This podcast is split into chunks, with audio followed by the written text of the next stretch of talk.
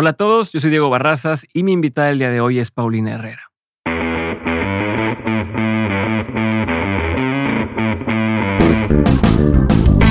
Paulina Herrera es cofundadora y productora de Dudas Media, una empresa de producción de medios y contenidos que hizo junto con Leti Sagún y Ashley Frangé, hosts del podcast Se Regalan Dudas. Paulina es experta en marketing y publicidad centrada en el entretenimiento. Su fuerte es el análisis, la creación, el desarrollo y el lanzamiento de planes estratégicos para contenidos digitales. Quise invitarla para que me contara cómo es posible pasar de un podcast a una empresa que gestiona comunidades, anuncios, giras, libros, producciones y productos en torno a varios contenidos. Algunos de los que ha dirigido son Despertando Podcast, Durmiendo Podcast o Lo de Adentro Importa, entre otros. Si tienes un podcast o proyecto en Internet, este episodio puede darte una perspectiva más amplia del alcance que puedes tener al hacerlo. Pero si eres emprendedor, eso también te va a dejar ver una nueva estrategia que tiene como principio la producción de medios audiovisuales o tener un medio de comunicación antes de un producto en particular. No te cuento más, espero que en este episodio encuentres inspiración y aprendizajes que puedas poner en práctica para crecer tu proyecto digital, como lo ha hecho Paulina Herrera con Dudas Media. Bienvenida, Pau. Gracias, Diego.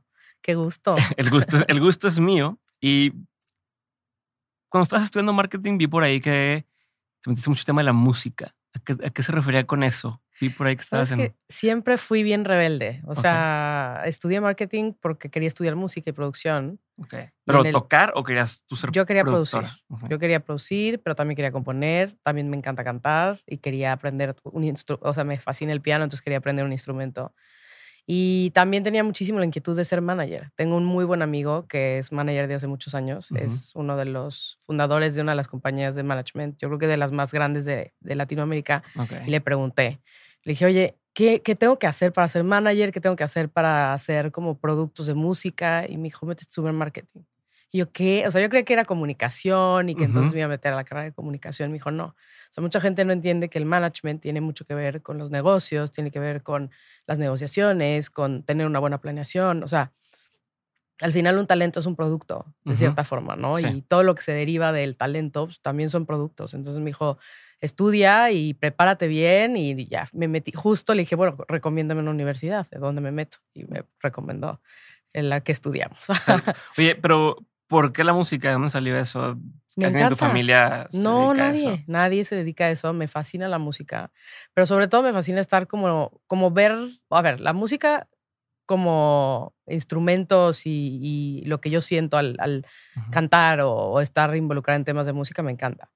Siempre he sido muy afín a los musicales, a ir a conciertos, a pues, aprender ¿no? temas de música pero realmente lo que más me apasionaba era ver como todo lo que sucedía alrededor. O sea, como, por ejemplo, me invitaban a un concierto a, apoyar en la producción y me gustaba muchísimo. Yo empecé antes de entrar a la carrera, trabajé en relaciones públicas y trabajé con una señora que fue mi, verdaderamente me enseñó muchísimo. O sea, en prepa.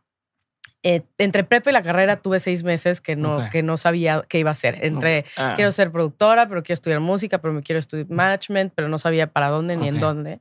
estuve seis meses un poco como tomando decisiones y mi papá me dijo, oye, tienes que hacer algo. O sea, no te puedes quedar aquí nada más pensando en las mañanas. me presentó una amiga suya y resulta que ella fue manager de, de muchos artistas de los ochentas. O sea, por ejemplo, más como Emanuel, Pandora. O sea, pop. Sí, sí, sí, sí. Y me la, me la presentó y, empecé a aprender muchísimo. Pero literal me dijo, tú vas a ser mi asistente. Ella acaba de dejar su oficina, se estaba mudando a como a un esquema home office. Ya no estaba trabajando ya como con tanta, este, tantos clientes, más bien se estaba dedicando ya a hacer más cosas como de PR y trabajar con marcas y, y, hacer algunos eventos. Y entonces me acuerdo que tenía miles de documentos. O sea, me dijo, vas a arreglar todos mis papeles desde... Ah, ok. Vete a saber cuánto. Yo, ok, ese va a ser mi chama todos los días si vas a venir a trabajar. ¿Qué tipo de documentos? El rider de los Rolling Stones en el Estadio Azteca. O no sé si fue el Estadio Azteca o fue el, el, algún otro venue muy grande, pero tipo esos. Entonces yo los empezaba a leer. Pero que ya había pasado. Sí, sí, sí, de miles de años Era un archivo que no se iba a volver a usar. Un archivo que no se iba a volver a usar, pero ella lo quería tener, o sea, todo archivado y todo guardado y todo arreglado. Entonces pero no sé lo que para mí fue. O sea, cuando yo vi el Rider de los Rolling Stones, que es un libro así. Ok. O sea. Sí, no es una hojita. no, no es una hojita que dice. No, no, no. Es una carpeta. enorme y leerlo, ¿no? Delton John. Para quien no sepa qué es un rider, es donde te dice las especificaciones que necesitan para estar, ¿no? Desde el equipo de audio, este, catering, eh, todo, todo, todo Especificaciones técnicas de iluminación, el escenario, pero, o sea, hay riders que son muy extensos, como uno, que un tour, no sé, mundial, como el de los Rolling Stones, y otros riders más chiquitos, ¿no? Como una obra de teatro, tal. Pero no, o sea, yo lo vi y dije, wow, wow, este, lo empecé a leer, no entendía nada. Y ahí empecé a agarrar un poco la pasión por esto y entender un poquito más. Pero me tocaba desde ver eso hasta. Me acuerdo que ella llevaba toda la relación con una marca de cerveza y la banda El Recodo, por ejemplo, ¿no? O Alejandro Fernández. Entonces me invitaban a los palenques y me tocaba como gestionar también un poco la presencia de la marca en los eventos, pero al mismo tiempo llevar la relación pues con quienes iban a hacer el, el, show. Entonces me, empezó a gustar muchísimo. Estás atrás de cámaras de sí, todo. Atrás de cámaras de todo, pero me tocaba recibirlos y estar con ellos y entonces que la marca estuviera presente en el evento y cómo se veía y me encantó. Y fue cuando dije, bueno, pues me voy a, voy a ver qué tengo que hacer para hacer esto. No, pero espera, espera, espera no te avances todavía. y te voy a estar interrumpiendo, no, falta decirte, pero este, o sea, por ejemplo, en, en, ese, en ese lapso, ¿Cuál era la sensación que tú tenías? Llegas con tus amigas y les decías, hey, estoy, estuve acá, o, lo veías como, eh, no le digo a nadie. O sea, ¿cómo era para ti el estar viviendo, el ver lo que nadie ve en los eventos? Me encantaba. O sea, era, me, me, hacía muy feliz, o sea, porque al final es ver una, un área, justo, un área que nadie ve, que sin eso no puede existir lo demás. Okay. Y es, y también la relación con la gente. O sea, yo al llegar, o sea, por ejemplo, llegaban, no sé, los cantantes al show y era ver que todo estuviera que todo cuadrara, ¿no? O sea, que estuviera todo el rider, que estuviera todo, el, todo lo del catering, que estuviera todo en orden, ¿no? Desde la iluminación hasta el audio, hasta todo, todo, todo. Entonces, y me sentía muy a mis 18 años. ¿Nunca te pedorrearon hacia algún artista? ¿Sí? No sé si algún artista, pero mi jefa de aquel entonces era muy exigente. Y creo que eso también le aprendí un poquito. Un poco ese perfeccionismo, este, de otra forma, un poco más ya a la forma de trabajo moderna, no tan del pasado, pero me enseñó muchísimo. Ella me decía, siempre tienes que buquear, por ejemplo, había un show, ¿no? O sea, cualquier concierto de algún artista y teníamos que gestionar toda la logística. Me decía, tienes que buquear o reservar habitaciones adicionales por si llegara a ver como... O sea, todas esas cosas que están detrás que, que no sabes que existen, yo empecé a aprenderlas de ella. Y me encanta. por ejemplo, ¿qué más? ¿Qué más aprendiste así? O, o, en, qué cosa, en qué cosa te regañó que dijeras, oye, ya Era muy estricta en que todo estuviera muy organizado. O sea, iba a sacar una pauta en radio, pues hablar con el promotor, que todo estuviera bien, que si salieran los, que salieran los anuncios, que se estuviera publicando. Sobre todo cuando me tocaba ver presencia de marca, pues que sí estuviera cumpliendo los, las mm. cosas del contrato ella asesoraba mucho también a estas empresas o marcas justo en quiénes eran, lo que hoy se llama influencer marketing, antes, eh, justo en quiénes eran como las personalidades que tenían que estar asociadas a la marca en ese momento. Y, yo no sabía lo que estaba haciendo. No sabía ni tenía idea, pero me gustaba. O sea, yo decía, es que esto me encanta. ¿Y no pensaste en quedarte ahí en lugar de decir, bueno, pues regreso a estudiar o no era opción para ti? O sea, porque ya estabas haciendo, o sea, ya estabas haciendo lo que querías hacer, ¿no? O sea, ya estabas trabajando en lo que en teoría querías estudiar para luego trabajar. No, yo de hecho yo, le, yo tuve que convencer al TEC, porque cuando yo entré a la carrera, bueno, primero me dijeron, tienes que concentrar en tus estudios, ¿no? Porque tampoco entré con el mejor promedio. O sea, nunca mm, fui la alumna estrella de prepa que llegué súper. No, o sea, tuve que hacer remediales, tuve que. Sí, sí, sí, sí, sí. O sea, prácticamente. ¿Pero por, por distraída? O sea, por burra? ¿O por, o por desmadrosita? ¿O por ocupada? No, porque siempre, o sea, siempre tuve claro que hay cosas en. Ahorita te voy a contar una experiencia que ya me pasó en el TEC. Pero yo sabía que eran cosas que no me interesaban a veces, que las tenía que hacer, mm. pero pues no, o sea, como que las hacía así, examen de biología. Ah, eh, y, no, no me gustaba mucho, la verdad. A ver, por esa experiencia que dijiste del antes de que... Ah, yo me acuerdo que al final tienes materias ya más especializadas, ¿no? Yo en marketing me acuerdo que marketing avanzado de no sé qué cosa. Y pues hacen equipos para, el, para los proyectos finales. Y era equipo, la parte de investigación de mercados que me gusta, pero no me gusta llenar las, las cositas y, y hasta, porque además es mete las variables. La estadística. La estadística. Que tienes que llenar el, el software este, ¿cómo el software horrible. Cagantísimo, sí. Es, el, no, no, no, no sabes cómo batallar. SPS o no sé, una madre así. Horrible. sea, batalla horrible para hacer eso. O sea, lo odiaba. Yo creo que yo reprobaba investigación, pero no por burra, o sea, porque no podía con, con sí, estar... técnica. Sí, técnica y luego las fórmulas y no. Entonces yo me acuerdo que yo le decía, una vez le dije al profesor, dije, mira, vamos a hacer un trato. ah, porque preguntaba todo el tiempo. O sea, a mí me sentaban en la clase y yo, pero es que tengo una pregunta y tengo una pregunta. Eh, era cuando ya acabar la clase y preguntas y tú yo tengo y todo. O, sea, no, o daba opiniones. No, o mm. sea, o decía, no, yo no estoy de acuerdo. Ok. O sea, es la niña problema de la Sí, sí, sí. Pero, para bien. para bien. O sea, es lo que debería ser, pero a nadie le gusta, ¿no? O sea, a todo el mundo le incomoda. Que, traía ideas, traía ideas. Y no les gustaba mucho que yo llegara con mis ideas, ¿no? Pero además, como yo, yo sabía que no quería trabajar en una empresa corporativa, que eso es otra cosa, entonces era todavía más, más problemática porque todos los que estaban en el tech quería ser el marketing eh, manager de tal marca súper corporativa. Todas eran BAT, FEMSA, sí, este, todas, todas, todas. Y yo no. O sea, yo, es más, en mi primer, en mi primer proyecto de introducción a mercadotecnia, la primer materia del primer semestre de marketing, le hablé a mi amigo, el que tiene la empresa de management, y le dije, oye, ¿tienes un plan de marketing que me prestes? Me dijo, no sabes ni qué es plan de marketing. y digo, no importa, tú dámelo yo, voy a hacer mi proyecto de introducción a mercadotecnia. Literal, me aventé, o sea, llegué, inventé, Llegué con. con... te lo escuché y te voy a quitar el título que este, académica. O sea, ya, ya, llegaba con segmentación de mercados, yo ya llegaba con descripción de lo que estaba haciendo. Cosas que te enseñan hasta más hasta adelante. Hasta sí, y yo ya venía así preparadísima, según yo, este, con un plan de marketing hecho en primer semestre. Muy. Me acuerdo perfecto que lo hice de un grupo de música que todavía no salía ni existía y creo que no sé, nunca existió. Pero era de unos ¿Cómo amigos llamaba? Es que no me pregunto. Es que no me acuerdo. Ese sí no me acuerdo, pero. Pero, no te quedes con eso, porque luego, si lo puedes decir, dilo, porque luego me dicen, oye, ¿cómo se llamaba el grupo que no sé qué? No, este, pero ni lo van a encontrar porque ni, o sea, nunca salió. Pero me hago que llevé hasta banners, o sea, banners impresos. Todo armado. Todo armado. dicho, esta morra es la más nerd aquí de todos. Literal. Y no era. pero eso fue el principio del semestre. Yo tenía un amigo que, que su mamá era pintora. Entonces, en la secundaria y primaria nos pedían que ya sabes, que decores la libreta, o sea, que pongas la, la portada de la siguiente, no sé, este, viene febrero, ¿no? Y San Valentín, viene no sé qué y tal.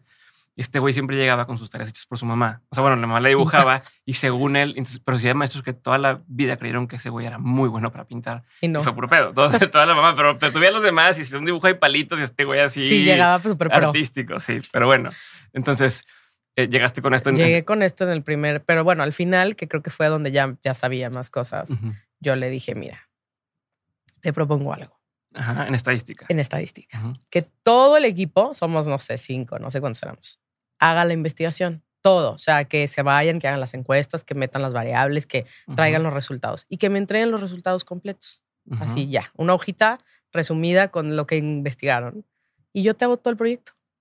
Yo me encargo de desarrollarte la estrategia, te hago el proyecto, te hago todos los gráficos, hago una presentación increíble. Yo lo presento. Pero ya he hecho el, también lo de SPC, o sea, ya, ya he puesto las variables en la computadora. Okay. O sea, a mí tráiganme los resultados. Ok. O sea, para mí no me, no, yo no quiero saber nada de la investigación. Tráiganme los resultados. O sea, me acuerdo que nos daban como una hipótesis de algo y entonces, ¿cómo harías que no sé qué, tal, tal, tal? ¿Qué investigarías?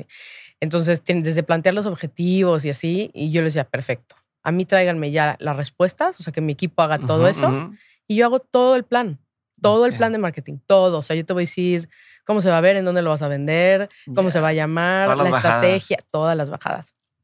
Y me dijo, bueno, más no le digas a nadie.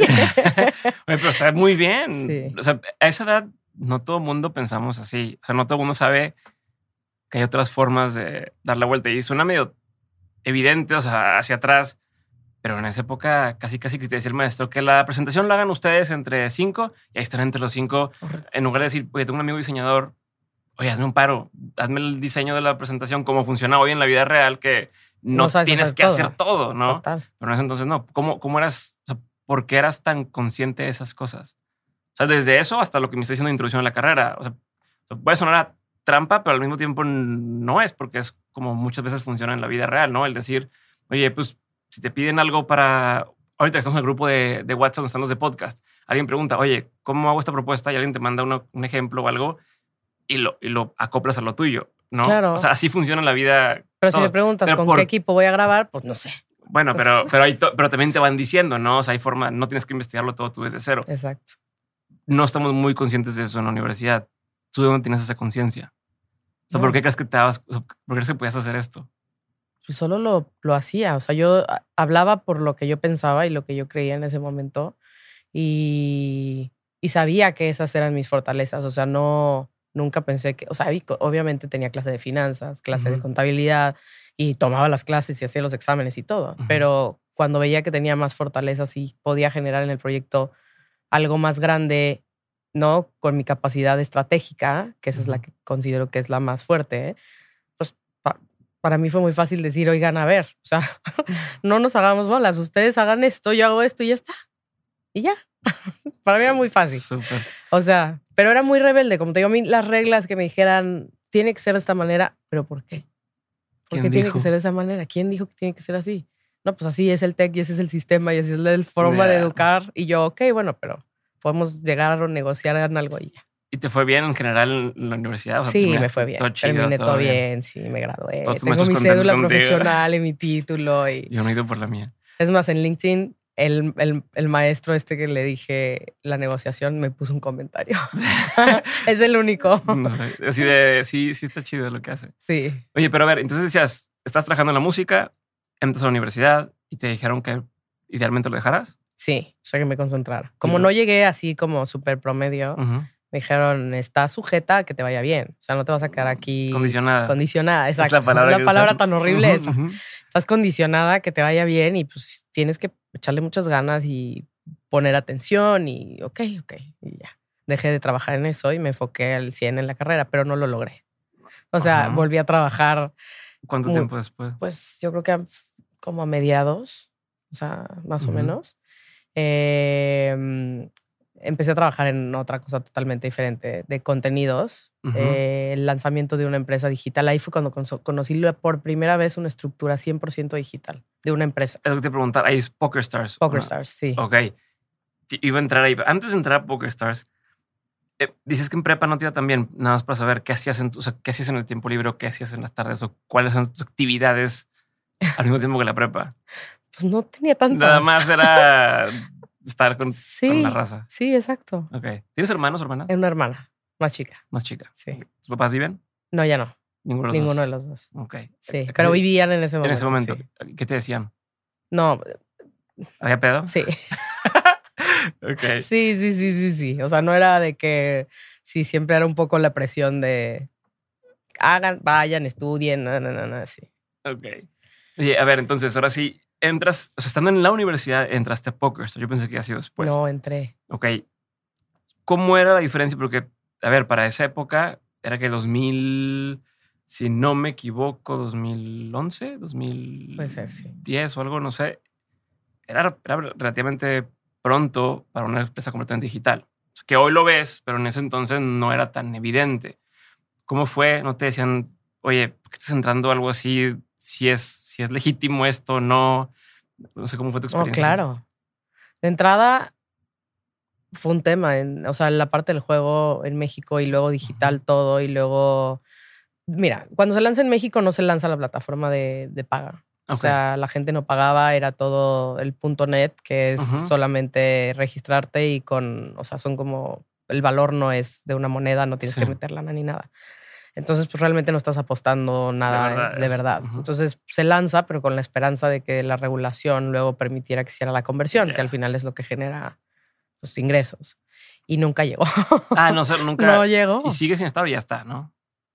Por, poco en La verdad, hoy no te puedo decir, pero luego tuve otra experiencia que me resultó muy similar porque trabajé en otra compañía que se llama Poker News. Ajá. Pensé que eran de los mismos. No, son diferentes. Y llevé toda la parte de contenido de Latinoamérica y fue lo mismo. O sea, tenía que hablar con los casinos, pero al final lo que ellos buscan no es nada más generar contenido gratuito, sino poder convertir y era imposible por la legislación, por las licencias de apuestas, en fin, PokerStars trató de, de, aliarse con algunos casinos y, ¿no? Y se lograron hacer cosas increíbles.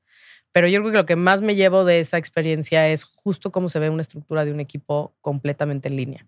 Un equipo que está estructurado en diferentes países, ¿no? En Europa, tienen presencia en todos lados, en todo el mundo, o sea, millones de usuarios suscritos en el mundo y todo es digital. No existe, o sea, existen oficinas en, en, Inglaterra, pero la realidad es que todo es digital. ¿Cómo era la comunicación en ese entonces entre ustedes? O sea, ¿cómo se organizaban? ¿Cómo era para trabajar? Todo era correos. Mm. O sea, sí teníamos nosotras una oficina, éramos puras mujeres, eso también estaba muy padre.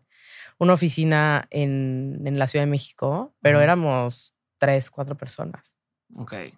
Y no eran oficinas oficiales, o sea, no es como que entras a Google y es la oficina. cero, era nuestra oficina porque íbamos a la oficina, pero pues, podríamos no haber ido. Ok. Oye, pero a ver, en esa, en esa época, ¿por qué decís entrar? O sea, porque, ¿qué te llamó de esa oportunidad? Pues que era algo nuevo. O sea, realmente que era algo nuevo, que se estaba lanzando una marca. Yo soy, me considero alguien de alto reto. O sea, que me ponen retos y yo digo, claro que sí, vamos a ver de qué se trata, vamos a hacerlo.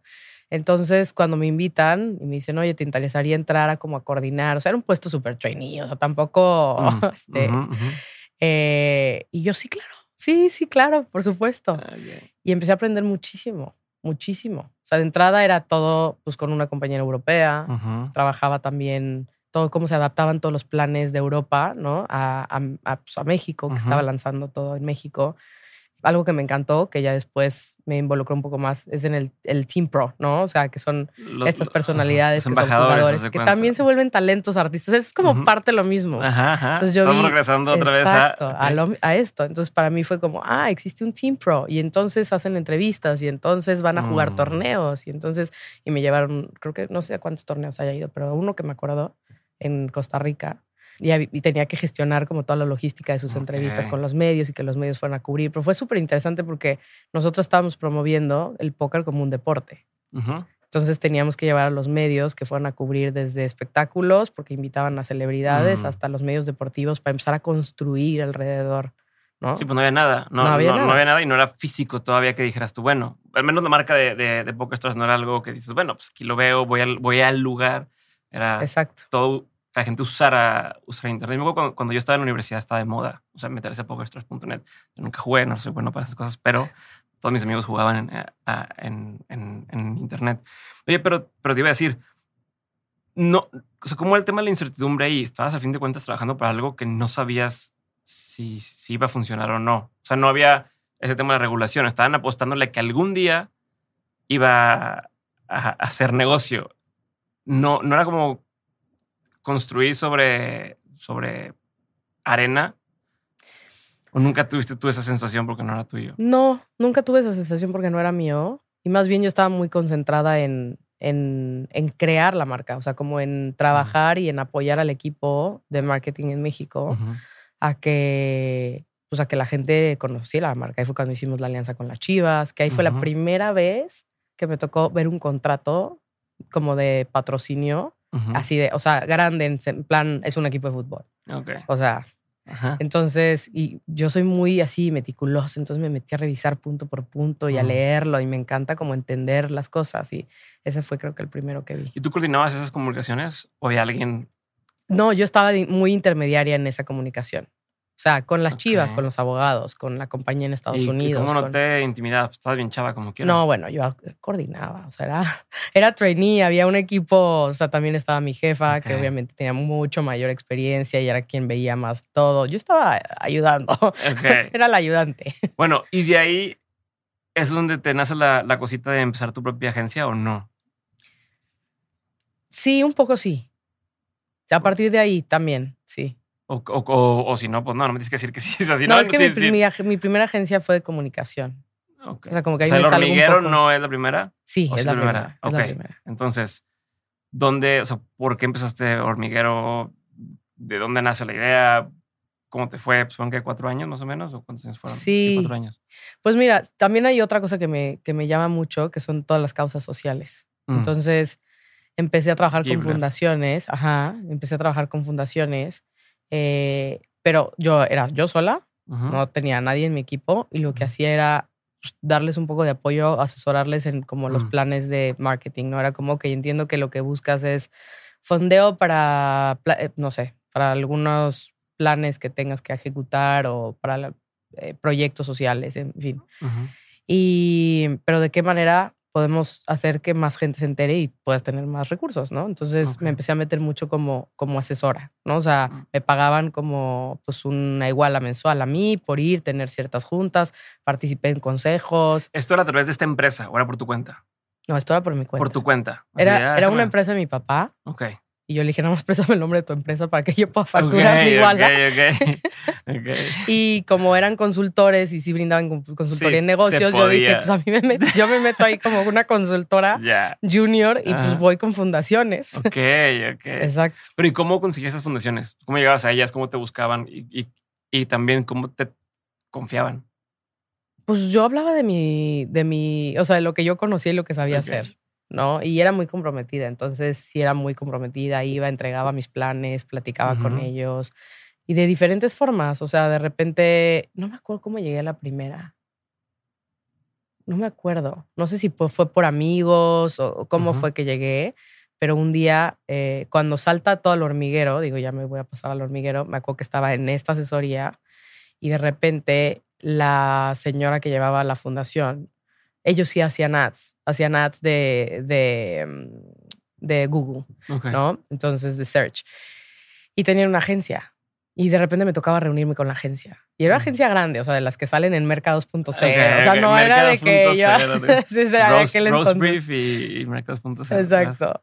Entonces, estaba la agencia y de repente como que se fue la agencia y estaban muy enojados, o sea, de que no nos gusta, no sé qué. Le dije, bueno, yo no sabía ni ni escribir, o sea, no sabía ni cómo servía el Google, o sea, no sabía meterme a buscar al search y entonces me, dije, bueno, pero ¿por qué no me das menos dinero y yo te hago una propuesta? O sea, menos dinero que los otros. Sí, sí, sí. Me das menos dinero que los otros y te hago una propuesta. ¿Cómo? ¿Tú sabes? Pues sí. y luego perfecto que contraté un amigo mío que yo le contrataba pautas, él trabajaba, yo le contrataba pautas a, se llama Guille fue mi socio. Em, le contrataba pautas porque trabajaba en como Hotmail o algo así, o sea, en una empresa que vendía, ya sabes, los espacios publicitarios de display de los mails, de, o sea, impresiones y no sé qué. Entonces le contrataba para esta, para esta fundación, le contrataba pauta dije, vamos a hacerlo tú y yo. O sea, tú y yo. Sí, pues claro. Claro, es una gran idea. sí, exacto. Es una gran idea, sí, claro, ajá. Y pues ahí nos dio, nos dijo que sí, me acuerdo que fuimos a clases. O sea, fuimos, contratamos como al head de, el que llevaba las pautas de search de una agencia grande. Le dijimos, oye, amigo, nos enseñas, nos puedes tú programar las primeras campañas y enseñarnos tres meses a cómo se hace y cómo... O sea, la lana era para eso. Exacto. La usaron para la usamos y no, puse mi tarjeta de crédito extensión de la de mi papá. y mi papá me decía, ¿por qué me están cargando cosas de... No sabía ni de dónde. y, yo, porque unas campañas. Sí, negocios. No, todavía le decía, pero además a ti te va a servir porque te van a dar puntos y vas a, tener, vas a tener más beneficios. De nada. Exacto. Entonces fue como, yo, yo la pago. O sea, yo la voy a pagar. Tú no te preocupes. Vas a tener muchos beneficios y, y, ya. No pasa nada. Em, y así empezamos. Así empezó Hormiguero. Y luego, ¿cómo agarraron un, en un Starbucks en Santa Fe. O sea, ¿cómo fue? Empezamos con este primer cliente y Guille, el que fue mi socio, pues su especialidad es ventas. Tiene una cartera de oh. clientes por estas empresas con las que trabajó, que son de publicidad bastante grandes. Y entonces él era el que iba y tocaba la puerta y vendía y vendía nuestros productos que nos íbamos inventando. Ok, sobre lo que fueran necesitando. Y eran los típicos productos de aquel entonces, que Facebook, Hacemos pautas en Facebook. Que son los mismos de ahorita. O sea, ajá. Pero ya lo haces tú. Ajá. Antes éramos nosotros las agencias y era como de Facebook, te vendemos hasta mm. casi casi mensajes de texto. Ajá, los SMS. los SMS, vendíamos todo, O sea, ¿era más agencia de medios que de publicidad? Era de medios. Ok. Luego di un giro porque conocimos a otro socio que él trabajó como, como director creativo en varias agencias de, de publicidad y empezamos ya a ofrecer toda la parte de, desarrollo de campañas y creatividad y propuestas y estrategias creativas. ¿Y qué pasó con esta agencia? Pues, pues ya, se terminó. Eh, me fui a Los Ángeles. Ok. Y en Los Ángeles empecé a trabajar como muy casualmente me pasan un, contrato de, de, un influencer de aquel entonces. Y me dice, oye, ¿me puedes ayudar a revisar mi, mi contrato? Y yo, no, pues yo no soy abogada, pero le echo un ojo. O sea, he visto muchos contratos con marcas, pero tengo noción de estamos haciendo. Y entonces me empecé a meter en la negociación. Y yo decía, no, por esto estás cobrando muy poquito, esto tiene que cobrar más y, Mm. y aquí hay que limitar esto y hay que acotar los usos y los derechos. Y yo como si hubiera estudiado una carrera No, de... que al final del día puede que, o sea, puede que legalmente esté bien, pero una cosa es la negociación, ¿no? O sea, el abogado lo que hace es que negociaste, que sí diga lo que, que sí negociaste, diga lo que negociaste. pero tú estás en la parte de que negociaste. O sea, Exacto. no está bien ¿Y quién negociado. te dijo que eso es lo que tenías que cobrar? O sea, como. ¿por qué llegaste a esa conclusión? Ok. Y me metí muchísimo. Pero ¿cómo llegó este influencer a ti? O sea, ¿cómo llegó este? ah, por amigos en común. Eh, me metí mucho y de repente fue como, ay, oye, ¿y ¿me puedes acompañar al evento en Mm. No sé dónde? Y yo, pero yo tengo mi trabajo, o sea, no es como que me voy a dedicar a esto. Entonces iba a México y de repente iba a ciertos eventos y me empezaba a pagar como una comisión de los cierres de las ventas de las cosas que hacíamos. Ok. Entonces dije, ay, pues mira, no está mal. Me gusta esto. Y, y así empecé a trabajar, a trabajar, a trabajar con ella y, mm, y pues me fui despegando más y más de la agencia. ¿No? Ah, pero, Entonces, o sea, ahí tú estás en el hormiguero. sí, yo estaba en el hormiguero y, Y seguía luego, trabajando en el ¿Te ibas a. Los Ángeles? Iba a Los Ángeles, venía A hacer qué a. Los Ángeles, nada no, más. a Los Ángeles a convivir, a De- estar. Ajá, o sea, tenías amistades allá y Sí, de paseo. Me iba Ok. para allá. O sea, no de trabajo. No, no, no, no, no. Pero No. estás viviendo en Los Ángeles. Viviendo en México. Ah, ok, ibas y venías, ibas y Sí, venías, venías. Y ok. venía y venía. Y muchos de los eventos eh, de esta persona eran en México. Ok, pero ella es de Los Entonces, Ángeles. Ella vivía en Los Ángeles. Ok, sí. ya. Lo que, porque no me Sí. queda claro, porque si de repente iba a México y tal. Sí, sí, sí, sí, perdón, bolas. Ella vivía en Los Ángeles, Ok. eh, y yo vivía en México y entonces venía a México y trabajaba con ella cuando venía a México. Ya, ya, ya. Y me empezó a gustar, o sea, como que dije, ay, esto está padre, y la relación con las marcas y las negociaciones con las marcas. Y ahí fue cuando ya me metí mucho más directamente a ver que, pues, que se estaba estableciendo ciertos acuerdos y términos y condiciones y usos y derechos y la imagen. Y, y me llama mucho la atención toda esta relación con los influencers, ¿no? O sea, de, pero a ti te conviene influencer, nosotros te vamos a dar exposición. Y a mí, no me, a mí no me engañan, o sea, Ajá. a mí no me engañan. Entonces, eh, yo era, así como era en la, en la carrera, que decía, no, yo no estoy de Sí, acuerdo. igual, llegaba y decía, no, yo no estoy de acuerdo, pero porque tú estás usando su imagen, tú estás haciendo esto y esto. Entonces me empecé a meter muchísimo y también empecé a hacer muy buenas relaciones. Mm. O sea, con todos los, no sé, desde brand managers hasta agencias, eh, no sé, de marketing, de influencer marketing, de PR. eh, y ¿no? también empecé a viajar gracias a este, a este, a este trabajo que, que tenía con ella y conocer a otras personas en otros lugares, ¿no? En el mundo Mm. y ver cómo funcionaban las cosas. Y me gustó mucho. Entonces me fui despegando del hormiguero. ¿no? Dejé a mis socios un poco a la deriva y llegó un momento donde sí les tuve que decir, oigan, ¿saben qué? Pues ya. O sea, me voy a dar un giro en mi carrera. Ok. ¿Lo hormiguero nunca te apasionó? Sí, pero se volvió muy monótono. Mm. O sea, para mí, el venta, ejecución, venta, ejecución, venta, ejecución, llegó un punto donde dije, mi lado estratégico, creativo, eh, es el que ya no estoy sintiendo que me esté como ah, nutriendo, ¿no? O sea, como Mm. que, eh, y este reto que tenía, ¿no? Como de crear cosas. Y, y la agencia, la verdad es que, pues es muy, ¿no? Muy padre, pero pues al final llegó su, se me quedó cortito un poco. Ok, ok. Y ya, sí, les tuve que decir, oigan, bueno, pues ya, bye. ¿Y la gente siguió sin ti o...? Siguió con otro nombre, ¿no? Luis, uno de mis socios, sigue haciendo proyectos, este, pero ya es algo como creo que mucho más reducido. Él sigue trabajando, ¿no? Se quedó con algunos de los clientes que teníamos. O sea, yo no, no, o sea, yo solo dije, oigan, me voy a ir, me voy a salir. Creo que no, no sé si se perdieron cuentas en el camino, pero creo que sí se quedaron varias. Entonces, como que no fue tan, tan dramático. Tan dramático. Exacto. Pero ¿y ese brinco le diste, ya estabas formalmente trabajando con esa otra persona o...? sí? Estaba formalmente trabajando, me estaba generando un ingreso que me permitía, ¿no? De cierta forma, pues desprenderme del otro que ¿Se puede saber quién es o no? Ok. Entonces, Eh, ese ingreso que llevaba ya, ¿no? De, de trabajar en la agencia por varios años. Y, y dije, pues de aquí soy. O sea, esto me hace todo el sentido. ok. Y entonces empecé a buscar, porque dije, no me puedo quedar aquí. O sea, yo no soy de una persona y aquí, esto lo mismo, lo mismo. Entonces fue como, hay que, hay que crecer el negocio. Ujú. Y esta otra persona fue como, no. Ah, ok, por eso.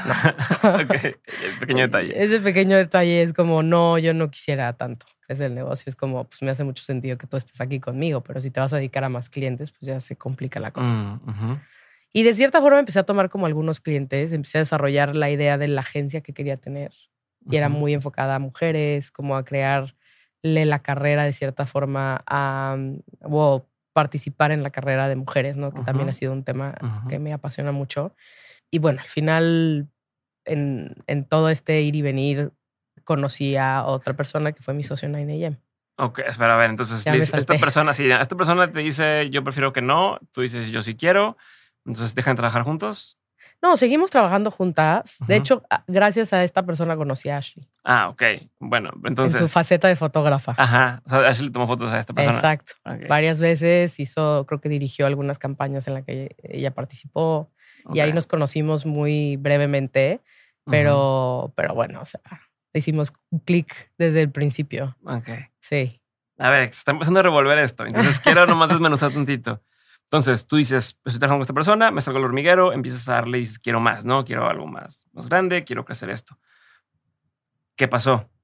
Que yo empujaba mucho, o sea, para mí el tema de crecer el negocio, pues no se quedaba en contrataciones de un post mm. o de tres stories. ¿no? Entonces yo decía, no, pero ¿cómo podemos hacer más? ¿Por qué no te metemos un programa de televisión? Ya. ¿Por qué no hacemos un libro? Porque ya. Y esta persona no quería en ese momento. en ese momento no, era un poco como. Yo no quiero, como, bueno, no sé si se veía dando esos pasos a largo plazo, o sea, como que ya no llegamos a esa conversación más allá. Pero para mí era un esfuerzo mayor y un compromiso más grande. Porque yo sí veía de eso una potencial de negocio muy, muy grande, ¿no? Entonces, y no, muchos influencers, y eso es una realidad, se quedan en, en el post y en el story y en el Instagram y hacen su feed y ya está, ¿no? Y ganan una lana de eso y y les va bien. Pero dar el salto realmente y tener la sustancia para poder crear, digo, tú lo sabes, tú tienes muchos derivados, ¿no? Entonces, eh, como creador de contenido. Una story, de lado, otra story, de una story este. pongo así. No, pero bueno, o sea, desde cursos hasta sacar un libro. entonces, para mí era como, ¿cómo de esto vamos a crear algo más grande? O sea, ¿cómo podemos hacer un negocio real? O sea, no ser una persona detrás de un feed. O sea, desde ella lo traía, o sea, ya traías esa, esa cosita, ¿no? Esa cosquilla de hacer. Desde ahí ya. O sea, es expandir esta parte. Expandir esta parte. ¿Tú, antes de avanzar, ¿qué opinas de ese, de ese, de ese tema de, de, los influencers en cuanto a, al modelo de negocio actual que se quedan, este, llega la marca y te dice, cotízame tres historias y un reel, ¿no? Este, cotízame tal. Y bueno, para muchos es negocio, o sea, hay lana. ¿Crees que a la larga esto sigue siendo o, o, o dónde ves que está el error ahí? No, yo creo que no es sostenible. O sea, a la larga porque las redes sociales no, o sea, migran a otras redes, o sea, los contenidos, digo, hoy lo vemos desde Instagram, TikTok, ¿no? Como Facebook dio una vuelta enorme, ya muchas veces ni siquiera nosotros a veces ya el contenido en Facebook hasta te lo podemos dejar como una bonificación de tu, ¿no? Este, entonces creo que no es sostenible. Creo que si un influencer o un creador de contenido quiere realmente dar un salto a, a hacer como un negocio, sí tiene que haber sustancia, tiene que haber una identidad, tiene que haber, em, pues, tal cual, o sea, una base, una base sólida para poder crear más, no sea, y que eso se convierta en un negocio exitoso. Ok. A ver, antes de pasar a, 9am, nada más para saber una cosa. ¿Por qué de Poker Stars vuelves a entrar al tema de, de medios de póker? O sea, ¿por qué volviste a meterte eso? Me invitaron me dijeron, necesitamos una persona, o sea, queremos contratar a alguien en Latinoamérica que lleve todo el lanzamiento de este nuevo sitio y necesitamos que sea un head de, literal, de contenido para la TAM. Y yo, pero es que yo no sé nada de póker. o sea, ¿qué voy a hacer? Y ahí empezó un nuevo reto y dije, perfecto, ¿qué voy a hacer? Y estructuré un equipo. Mm. Literal llegué y dije, perfecto, voy a contratar a alguien en, creo que fue en Costa Rica, en no sé, contraté como a cinco personas que eran mis cabezas editoriales. Y le presenté a mi jefe en aquel entonces mi estructura, que era un PowerPoint presentation de un slide. Y yo, esto necesito, estas personas quiero, estos son los países a los que vamos a ir. Y yo literal les decía, háganme notas de qué está pasando localmente en sus, en, en sus ciudades o en sus países, de cómo está la situación. Hice también un, un deal con un blog, ¿no? Bastante grande, o sea, gente que realmente sí sabía mucho el tema, muy especializada. Y para mí era más la negociación, porque me acuerdo que iba a los casinos y hablaba así con hasta no, mm. estaba en todos lados. Y se logró, pero como pues es una inversión muy fuerte para un país emergente que tampoco tenía la legislación mm. para poder dar ese salto, que yo sabía desde el principio. Ok. O sea, ya, se había pasado por eso antes. Sí. O sea, no iba a ser un proceso rápido. Ok. ¿Y saliste de ahí por? No, pues porque o sea, se estructuró el equipo y ya no había crecimiento. O sea, no se podía hacer el, salto mm. al, a, la, a, la, parte de la apuesta. O sea, hacer deals. Por ejemplo, me tocaba mucho hacer como em, toda esta parte de referral marketing, ¿no? De deals con los casinos, de que nos mandaran tráfico, nosotros, o sea, como hacer esta estructura y pues realmente lo que te pagaban, o sea, lo que pagan aquí por un afiliado no era lo mismo que pagan en Europa. El mercado no estaba generando suficiente, o sea, al final no iba a dar un salto Ok, entonces estás con esta onda de crecer el tema de, de, esta persona, de este influencer, no se arma, conoces a alguien y hacen 9am. Conozco a Ash. Ok. Y le cuento mi situación y me dice, mi manager mm. es abogado, abogado de entretenimiento, y pues, ¿por qué no platicas con él? Y me buscó y nos sentamos a platicar y me dijo, asociémonos. Okay. Le dije, pero no me voy a llevar ni un cliente. O sea, porque esta otra persona no le veo como que vaya a dar el salto hasta otro, este otro negocio, o sea, como al negocio que queremos hacer. Entonces me voy yo. Me dijo, bueno, no pasa nada, yo tengo clientes, o sea, tengo a Ashley, tengo a otros, ¿no? O sea, están varios. Y, pues, Ashley ya empezó el podcast ahí. No, no, ella, ella era cliente como fotógrafa. Fotógrafa y directora. Entonces era, fotografiaba campañas o hacía este, dirección de comerciales o no sé, editorial para varias revistas. Y de hecho la conocí en un shooting para una marca en donde este influencer fue una de las... Este, la imagen. la imagen. Ok. Ok, entonces empiezas a hacer esto y ¿qué? O sea, ¿cuál era la onda ahí? Traías a varias personas. Yo te conocí en esa época. Sí. Este, grabé con Alejandro Sousa de, de, Pizza, Y platicando con él me dice, ah, pues, ¿tienen, ¿tienen management? Y yo, no, ¿qué es eso? O sea, ni al caso. Esto fue hace yo creo que tres, cuatro años. Todavía estabas full en... Más, como sí, como cuatro. Como cuatro, porque justo empezaba a hacer regalan dudas. Porque me que Alex me dice, ah, pues es, es mi manager, o son mis, mis, managers, y creo que también le llevan otro podcast. Y creo que fue cuando te mandé un correo de, oye, este, hacen esto, hago sentido ahí o no. La diferencia era que Ashley, fotógrafa chingona, este, Leti ya hacía este, y demás. Y yo, güey, yo no soy nadie, pero estoy haciendo un podcast, trabajarían conmigo. Y creo que me dijiste como, ah, pues a platicar. Y la menor no se dio. Este, un año, dos años después fue cuando, cuando ya entraste a, o hiciste Dudas Media. Pero ahí fue, mi primera interacción contigo ahí y, y, ya nunca quedó nada, ¿no? Como que ahí separamos eh, camino, ¿no? Fue como, hola, y existes, existo, ok. ¿Qué pasa en ese inter? O sea, ¿qué pasa mientras estás en, en, en 9AM? ¿Qué tipo de proyectos hiciste? Eh, ¿Qué tipo de cosas eh, aprendiste ahí antes de, de, brincar al otro? Pues mira, yo creo que el reto de 9AM mucho, para mí personalmente era eh, estructurar. O sea, muchas veces creo que hay pocas empresas de management en México que son formales. O sea, formales me refiero, o sea, de verdad que tengan una estructura, que la gente que trabaje detrás sepa hacer su trabajo. O sea, muchas veces como, no, no, yo soy manager. ¿Por qué? Porque pues yo soy su amigo de la infancia, entonces yo soy su manager. Entonces es como, bueno, ¿qué conocimiento tienes? Y con la experiencia que tuve de preguntarle a mi amigo en algún momento, ¿qué tengo que hacer para ser manager? Que me dijo, métete a estudiar marketing. Y yo, perfecto. Dije, no, pues, o sea, si quiero hacer esto de manera formal, tenemos que tener un equipo eh, pues formal igual, ¿no? Entonces, y que tengan cierta especialización en marketing de entretenimiento o que sean abogados también de entretenimiento y que conozcan cómo funciona. Eh, y entonces con, me hacía mucho sentido en ese momento pues, asociarme con, con mi socio 9AM. Y empezamos a crecer, empezamos a estructurarlo, ¿no? este, en diferentes comunidades de negocio, ¿no? Yo veía como toda la parte de talento, él veía toda la parte de cinematografía, Tratamos en mm. algún momento de meter el tema deportivo, que realmente yo ahí cero me involucré. Este, y, empezamos a crecer, pero empezamos a crecer muy rápido. O sea, creo que hay un tema y el por qué no sé, yo ya no continué, fue pues, pues por el crecimiento del negocio de una forma muy rápida y al final no fue sostenible. O sea, los clientes no estaban generando lo suficiente por la inversión que habíamos hecho. ¿Cuál era el modelo ahí de negocio?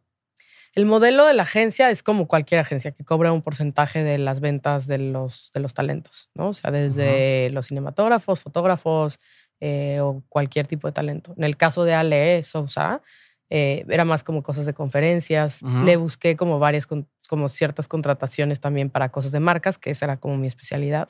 También tenía un equipo que veía cosas más como tipo con Leti. En algún momento nos acercamos y empezamos a trabajar con ella para cosas solo conferencias. No veíamos nada de su parte de televisión. Eh, o de, o de redes. o sea, estás considerando oportunidades, se cobra un fee de eso. Pero entonces, ¿a qué inversión te refieres? Dices, no da por A la que hicimos mi socio y yo para estructurar la agencia. Mm. O sea, el equipo con la que... El equipo, contratar a la gente, eh, empezar a... Las oficinas, o sea, porque si nos fuimos en grande. Y como newbie, se nos acabó el dinero. Ok, ok, ok, ok. Este, y no estaban generando, o sea, las, los clientes, o sea, al final los contratos en México tampoco es como, son como los gringos, como los gringos que nos iban a dar mucho, así, una comisión sota, ¿no? Entonces fue como, pues estamos comisionando, pero de qué, ¿no?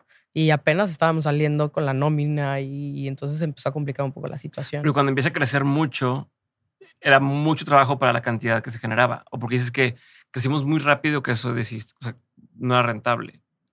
Porque así desde afuera, pues uno pensaría, yo gano de cada comisión que cobro. Si empiezo a crecer, tengo ya, en lugar de cinco personas que me dan comisión, tengo 10, 20, 30 personas, entonces pues es mucho más lo que puedo generar y es más negocio. ¿Por qué no? Uno, porque había negocios que se estaban haciendo, o sea, habían los que estaban sosteniendo el negocio, ¿no? Que mucho también tenía que ver con cosas mucho más de transacción, ¿no? De te contrato por tal para chutear tal comercial y era como muy básico, muy sencillo. Eh, luego estaba la parte de talento, que igual y no daba tanto, pero teníamos varios clientes que estaban generando. Y de donde creo que fue el error fue en la parte de deportes. O sea, ni él ni yo teníamos idea de la gestión de agentes deportivos, que creo que es todo un mundo diferente. Y sí, los futbolistas pueden ganar mucho más dinero, pero para llevarte a un, una estrella futbolística se requiere mucho esfuerzo y muchos recursos, ¿no? Porque tratamos de traer agentes de fútbol. En fin, ahí se fue y yo creo que nos metimos en un tema muy desconocido que no teníamos idea. Y pues no nos fue bien, la verdad. ¿Ahí la cierran? Yo me salgo. ¿Te sales? Sí. ¿Ya habías empezado a trabajar con Leti Yash? ¿Cómo fue? Ya o sea, ahora explícame cómo empieza todo este asunto. Ahora sí vamos a entrar en este tema. Pues parte de mi trabajo y creo que de las cosas que más me gustan es buscar nuevas oportunidades de negocio. ¿no? Entonces, eh, con Leti, con Ash y principalmente con Ash en aquel momento, eh, pues era mucho de qué quieres hacer. Además de ser fotógrafa no, pues es que se me ocurre, que es, no sé, pero quiero hacer como un proyecto con mi amiga y tal, y no sabíamos, o sea, todavía no se sabía hacia dónde iba. Pero mucho con mis clientes siempre era, ¿y qué te gustaría? Desde aspectos de sociales. Estás como psicóloga. Pues. No, como terapeuta. No, porque la psicóloga te escucha, pero yo iba de que, ok, perfecto, ¿quieres ¿qué oportunidades ves? No, pues es que, me encantaría trabajar con esta marca porque se alinea mucho con mis valores y con lo que yo pienso, perfecto. Entonces yo era como, de, perfecto, vamos a buscar marcas similares para hacer que suceda. O sea, no me quedaba nada más gestionando las propuestas que llegaban, mm. sino salía y me sentaba y entonces iba con la, no sé, con la directora editorial de tal revista para sacar un, un artículo. Es más, con, tuve un, un, cliente que es una actriz, es una actriz, y de repente fue, quiero dirigir mi propio corto. Mm pero no tengo ni dinero. Y perfecto. Entonces yo dije, vamos, buscamos una fundación que saliera al proyecto y entonces hicimos. O sea, o sea, tu chamba era hacer que sucedieran las que cosas. Que sucedieran las cosas y traer pues, las oportunidades de, de, pues, generar más negocio alrededor de esas cosas. Entonces, justo con Ash fue como, y bueno, ¿y tú qué quieres? ¿Qué te gustaría hacer además de fotografiar campañas y hacer shoots y tal? Y, que era buenísima. No, es espectacular. es el trabajo de Ash es precioso. Y. Mm, por tu culpa ya no toma así, por tu culpa ya no toma fotos. Eh, pero es muy feliz también siendo sí, ya su sé, podcast. este, y empezó a platicar de esa posibilidad. Y me acuerdo una junta, o sea, algunas veces yo me iba con Ash y me iba a trabajar a su estudio en, Downtown, en Los Ángeles. Y llegaba ahí, nos sentábamos y me acuerdo que siempre estaba hablando con Leti. Siempre. Leti FaceTime, Leti grabando un, algo y platicaban por FaceTime y, y entonces un día sí me acuerdo que estábamos en su casa y estábamos platicando y me dijo, bueno, vamos a hablarle a Leti como para ver, tengo vagos recuerdos, pero sí me acuerdo que estábamos, hicimos como pues, una llamada y estaban hablando como de qué querían, pero no veía yo que iba a pasar algo. O sea, como, que, las dos querían hacer algo. Querían hacer algo, pero no veía para dónde. O sea, yo decía, bueno, yo como de este lado de la agencia, trabajando con Nash, pues como que no veo hacia dónde va esto. O sea, como que no le veo. La típica junta de amigos de hay que hacer algo. Exacto. ¿Pero y qué? ¿Y, qué? ¿Y qué se le ocurre? ¿Un canal de YouTube? Sí, pero no sé qué. Entonces, bueno, yo ahí como que mi participación hasta ahí llegó. Y me acuerdo, digo, ya mi siguiente recuerdo era como, tenemos una idea. Mira, y me acuerdo que mandaron un Excel a algunas personas cercanas, no sé cuántas, pero yo me acuerdo perfecto. No sé si era un Excel, un documento de algo que venían temas, así desde finanzas, no sé qué, la, la, la no, o sea, como preguntas y tenías que rankear por interés. O sea, tipo de que este sí me interesa, este no tanto, este no sé qué. Y yo lo llené, muy obediente, así, tras, tras, tras. Y luego me acuerdo que empezaron a, a votaciones de nombres. Entonces ahí mandaron, se regalan dudas y mandaron otros que ni, ni me acuerdo. Pero perfecto, me acuerdo que vi, se regalan dudas. O sea, que se está larguísimo. no, okay, yo soy tipo que te enseñan en la carrera, que se entienda, que sea corto, que se pueda decir, que no sé qué. todos los... Dije, se regalan dudas, está larguísimo. Entonces no voté por ese. Ok. y dije, no, ese no voy a votar. Todos menos ese. Todos, ese está muy largo. Y entonces voté por otra cosa, ya conociendo un poco el concepto que tenían, lo que, lo que querían hacer y se quedó se regalan dudas claramente. Y, y, hacen su primer, graban el primer episodio y ahí sí también me acuerdo perfecto que estaba en mi casa y lo escuché y dije, wow, o sea, se entrevistó una a la otra. Este, ¿quién eres tú? ¿Quién soy yo? Y al día siguiente, ya, número uno. Fue como, wow, digo, no, no había como mucha, de, mucha oferta en ese momento tampoco de podcast, pero wow, cuatro años, fue como de repente arriba de la corneta y arriba de todos los podcasts y fue como, wow, ¿qué es esto? Y me empecé, digo, me empecé a involucrar muchísimo. Eh, se volvió mi proyecto favorito, la verdad, de todos los clientes que tenía. Em, y dije, no, esto es lo mío. O sea, y mis clientes empezaron a resentirlo muchísimo pues, porque no les ponía pues tanta atención. La verdad fue como, o sea, les ponía atención, pero no al nivel de estar involucrada en, como en con Se Regalan Dudas. Y, mm, y un día, eh, pues empezamos las conversaciones con Spotify y nos invitan a, al Festival de Cannes. Y estando ahí, las veía hablar y no sé qué. Y dije, ¿cómo que somos las únicas mujeres latinas que estamos aquí? Ni siquiera latinas, que hablan español. En todo el festival, invitadas por Spotify y podcasters, éramos dos. O sea, se regalan dudas de otro podcast en inglés y ahí está, ahí.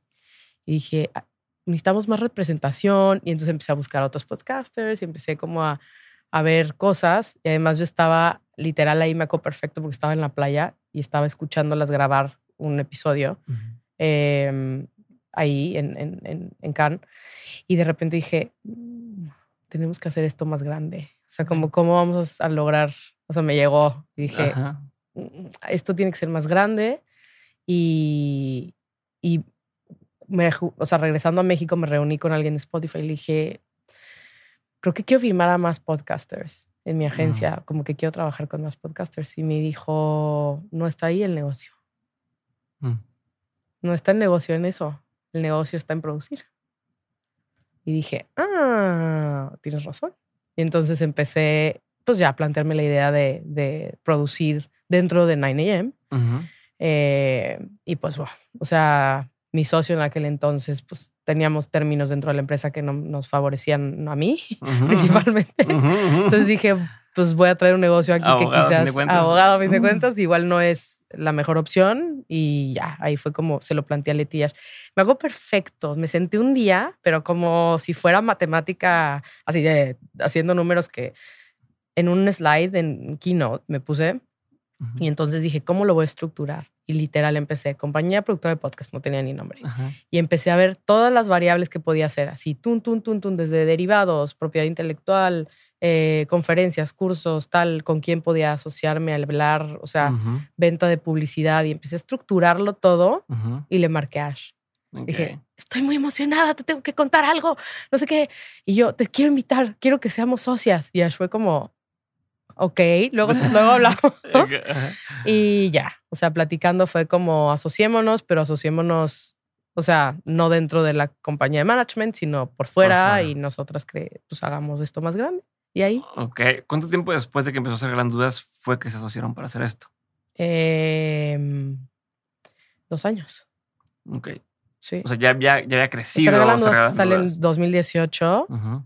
Y yo creo que lo empezaremos, lo empezamos a platicar en el 2019 y en el 2020 formalmente, o sea, ya en pandemia. en pandemia nos sacamos despertando Ok. en mayo. Entonces sale, aparte fue un muy buen timing para despertando. Sí. Este, entonces, Dudas Media lo, lo, lo arman con esta intención, ¿no? De ser esta especie de productora que aparte tenía las posibilidades a través de las diferentes ramas. ¿Cómo? A ver, tú tienes ya tiempo trabajando Y sin con dinero, ellas. o sea, nomás era como, No, ya somos sea, esto. y Ya, estamos, ya somos productoras y ahora hay Y que ahora, producir. sí, ¿con qué lana? No ¿Y sé. con qué? Pues hay que conseguirla. Sí. A ver, entonces, en esta parte, pues me queda claro que tú ya tienes una relación con, con ellas de antes, ¿no? Y a fin de cuentas, tú les conseguías mucho el tema del negocio, ¿no? O sea, tú estabas involucrado en el tema de la lana. Pero aún así me imagino que puede llegar a haber estos, estos temas de pues, el talento, ¿no? Y yo estoy detrás de cámaras. ¿Cómo, cómo se equilibra una relación así? O sea, ¿cómo, ¿cómo haces para que tú que estás detrás de cámaras puedas decir, me necesitas tanto como yo te necesito a ti, ¿no? Y se vuelve esta sinergia. No sé si alguna vez fue un tema entre ustedes o no, pero, pero me imagino que quienes estamos detrás pueden llegar a preguntarse eso. Oye, no, este, yo quiero un proyecto con alguien, pero esa persona ya es famosa. Eh, ¿Cómo hago para que quiera- quieran tener esa relación a la par? Y también no pase un poco como pasa en algunas agencias de management, que en este caso pues, no eran, pero donde el talento crece y el talento dice bye, ¿no? Este, y el manager tiene que buscar a A otro, talento. Ajá. Eh, muy- la verdad es que tengo la fortuna de trabajar con dos mujeres muy aterrizadas. O sea, ninguna de las dos es un talento que crea que o egocéntrico, egocéntricas o no, que se centre todo en ellas. Saben y además valoran muchísimo el trabajo de toda la gente del equipo. O sea, somos 29 personas hoy Órale. y todo el esfuerzo es siempre agradecido, valorado.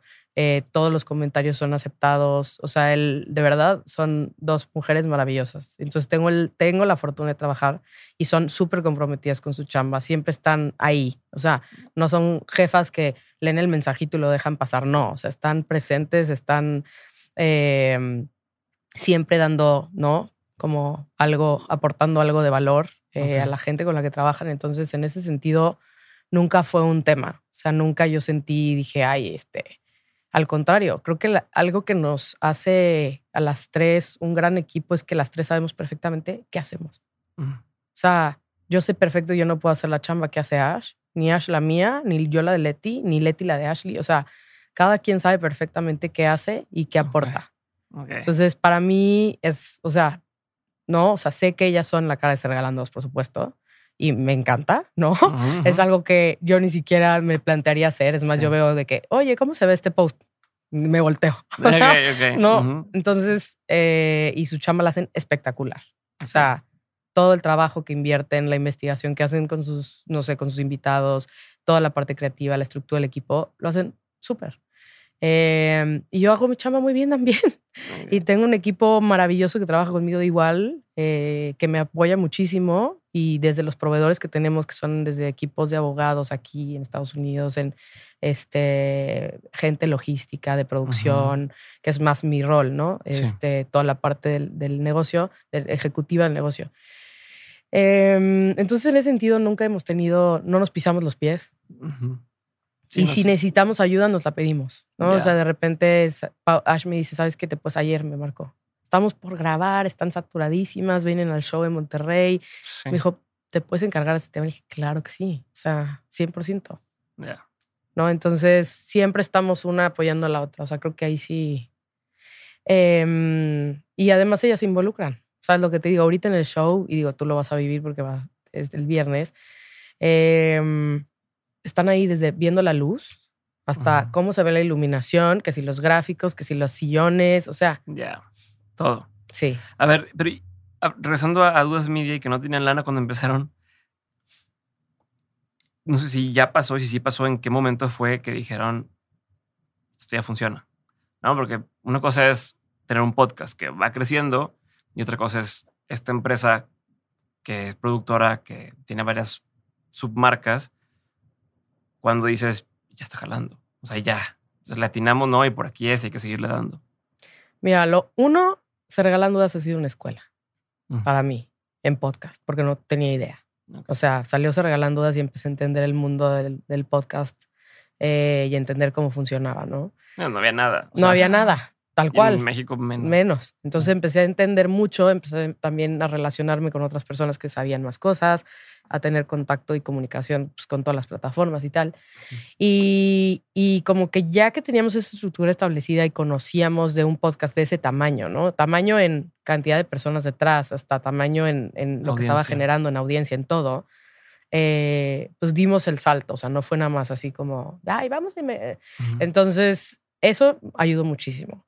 Y llegamos y dijimos, podcast ahorita, con lo que tenemos, ¿con qué nos alcanza? Algo chiquito, algo, ¿no? Que se pueda grabar así y buscamos la manera en donde nos saliera más barato, ¿no? O sea, como de cómo lo, en pandemia, ¿no? Que además no podemos hacer mucho más que mandarle un micrófono a la voz que iba a ser despertando y, y, crear toda la identidad gráfica, pero como parte de nuestro proyecto es también la identidad, todo lo visual, ¿no? Que para hacerle promoción a nuestros proyectos, las redes sociales, conectar con la gente y tal.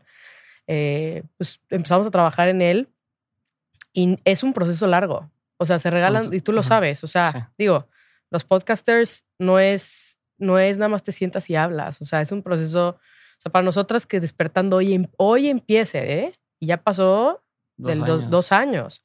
Y hoy empieza a tener ya su propio camino. O sea, despertando ya va a sacar su libro, este, que también ya fue, es uno de los, o sea, por ejemplo, nadie nos había dicho que cómo se iba a negociar un libro, ¿no? Entonces también tuvimos que mm. traer a personas especializadas en la parte editorial para que nos ayudara, porque no sabíamos si lo que nos estaban dando era mucho poquito, cómo iba a funcionar, las regalías y tal. Y Despertando está por sacar su libro y no, en eso, no, ahí vamos. Empieza a ver los deals de acuerdos de publicidad en donde también estos podcasts tipo Despertando tienen como dos millones de escuchas mensuales. Entonces ya empieza a generar impresiones que son relevantes para poder vender publicidad. Pero no fue de que, ah, ya salió Despertando, ah, ya es rentable. No, no, va haciendo apenas empieza a ser rentable y viene durmiendo, que es más pequeñito, ¿no? Que, que sacamos apenas pues, un año después de Despertando igual, o sea, empieza por su poquito a poquito, creciendo, creciendo en el camino, empezamos a hacer relaciones con marcas, empezamos a sacar colaboraciones pagadas, empezamos a, a darle vida, empezamos, ¿no? O sea, despertando también acaba de sacar un curso, por ejemplo, ¿no? Que es de ansiedad, como para calmar la ansiedad, que estamos empezando a hacer la promoción apenas. Em, y empezar a hacer todos los derivados de los podcasts. Y ahora sí, ya viene el siguiente paso. O sea, vamos lentas, porque vamos con pues nuestro... Sí, eso, poco a poco, ¿no? Con lo mismo que van sí, exacto, vamos reinvirtiendo. Digo, ahorita estamos en un proceso de, de bajar fondos, eh, que ha sido también agotador. O sea, a la gente... No, deja explicarle, o sea, ir y venir, ir y venir, y cuánto sí, cuánto es, y cuánto... por cuánto te doy, ¿no? Eh, las evaluaciones. Las evaluaciones, asesorarnos, ¿no? Porque ahora necesitamos no solo los abogados que tenemos, sino buscar a abogados corporativos, este, todo. ha sido todo un journey financiero, o sea, gente muy especializada, eh, pero padrísimo. O sea, em, y vamos poco a poco. Ahorita tenemos, estamos desarrollando otro podcast que estamos sacar en exclusiva con Amazon Music, que está espectacular. Es nuestro primer podcast guionado. Okay. Es una serie de 10 episodios que estamos haciendo que está impresionante con un equipo también de mujeres atrás, increíble. Y estamos también haciendo otro nuevo en colaboración. Pero entonces 29 personas para, o sea, ¿cómo, cómo, coordinan? Qué, ¿Por qué 29? O sea, ¿por qué tantas personas para meter? Digo, digo tantas, nosotros somos 15 personas, pero es un chingo. Pero eh, si me pudieras tú tratar de escribir un poco por o sea, cómo van agregando gente, se repiten áreas o se repiten puestos, cada uno se maneja comunidad de negocio distinto, eh, cuál es la lógica detrás de, de, de esto. Eh, si puedes compartir un poco más sobre eso para entenderlo. Hasta ahorita, sí, cada podcast es una unidad de negocio distinta. Eh, tratamos de no cruzar mucho porque eso creo que hace que la, como el uniqueness de cada podcast se mantenga, ¿no? Entonces, difícilmente podemos usar a las mismas personas para hacer el mismo contenido. Hay áreas que sí se pueden, ¿no? Tipo las partes administrativas, legales, contables, eh, recursos humanos y así, pero claramente toda la parte creativa es muy especializada. Entonces, cada podcast tiene su directora creativa, tiene su project manager, tiene diseño, tiene, bueno, voz, evidentemente, eh, el equipo de creación de contenido para redes.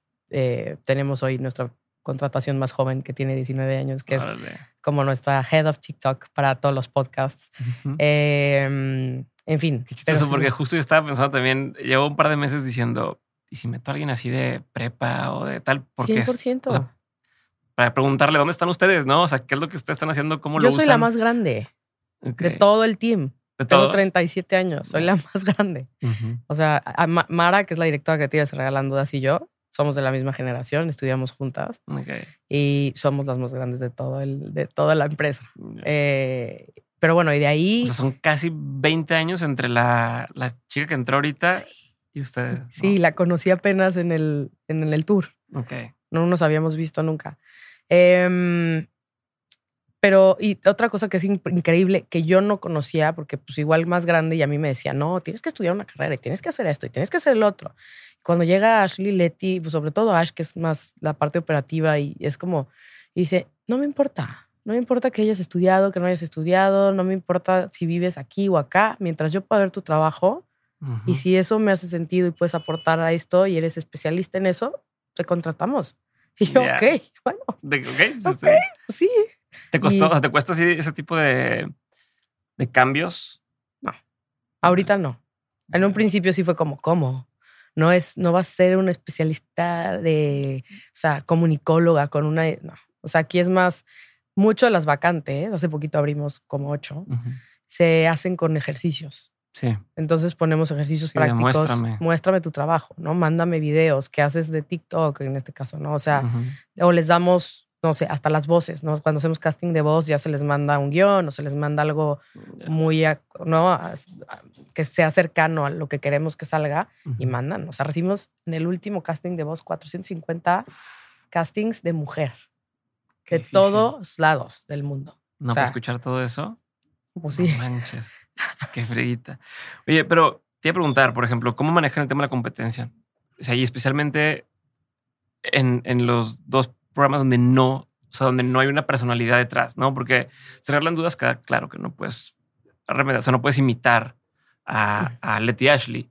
Los otros dos programas son programas que requieren algo distinto para poder mantenerse únicos, ¿no? ¿Cómo ustedes han mantenido eso? ¿Cómo intentan hacer que sea, pues, que sea único y que la gente los identifique como, como lo que son, pero que a la vez no digan ese programa de, de Letty Ash o quiero que sean Letty Ash dando su voz, ¿no? Este, ¿cómo, lo han, ¿Cómo lo han pensado, cómo lo han eh, manejado? Y no quiero entrar en temas polémicos, pero sabemos lo que, lo que pasó. Sabe lo que pasó. Entonces, con ese aprendizaje hacia adelante, ¿cómo lo están viendo? Mira, yo creo que, digo, parte de lo que pasó y lo que yo he hablado es que la competencia es súper sana. Pero sí creo que para poder llamar algo original, pues sí tiene que ser algo que realmente estés, ¿no? Trayendo una algo, o sea, ¿no? Una propuesta de valor, de algo, ¿no? Creativamente o visualmente o auditivamente, o sea, como... Y en este caso, em, yo creo, mira, despertando y durmiendo tienen su dirección creativa y es, y es alguien que generalmente está trabajando para buscar opciones nuevas y traer cosas que se diferencien de lo demás. Entonces, nuestro equipo no nada más está ejecutando el proyecto y produciendo el podcast. ¿no? Por ejemplo, Despertando cambió la voz. Las temporadas de Despertando son de 365 días. Son 365 días presentes y conscientes.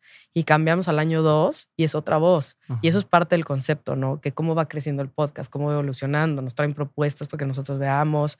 Eh, hemos traído a personas invitadas, eh, hacer sobre todo contenido para redes sociales. Y sí tienen su distintivo, o sea, no nada más es grabarlo. Y creo que es ahí donde mucha gente puede tratar de copiar un proyecto del otro, ¿no? decir, ah, perfecto este, puedo grabar meditaciones guiadas cinco minutos por las mañanas y entonces, pues ya, ¿no? Eso es todo, ¿no? O sea, nosotros sí trabajamos fuertemente en que tenga una identidad visual. ¿No sabes lo que ha sido que se cree una identidad visual que verdaderamente plasme la esencia del podcast? Porque no es cualquier cosa. No es nada más, ay, pongo mi logo y ya está. Y listo.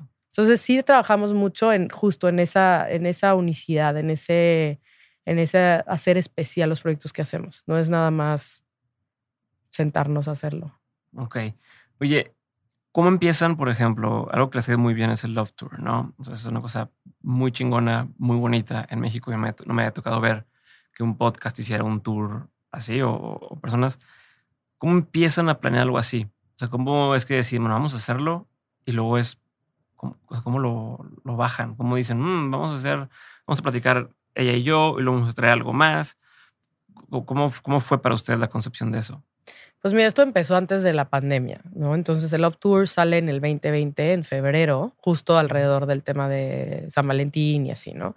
Pero no por San Valentín, sino por eh, Leti y Ashi, lo dicen creo que también en el, principio del show, dicen que los episodios más escuchados de Regalando Dudas son los que hablan del amor y las relaciones, que es el tema yo creo que central de todo el mundo quiere saber y entender y cómo mejorar y universal. Y, entonces vimos que pues, era un tema justo, universal, que no iba a ser nada más un, no sé, la terapeuta hablando de tal cosa, ¿no?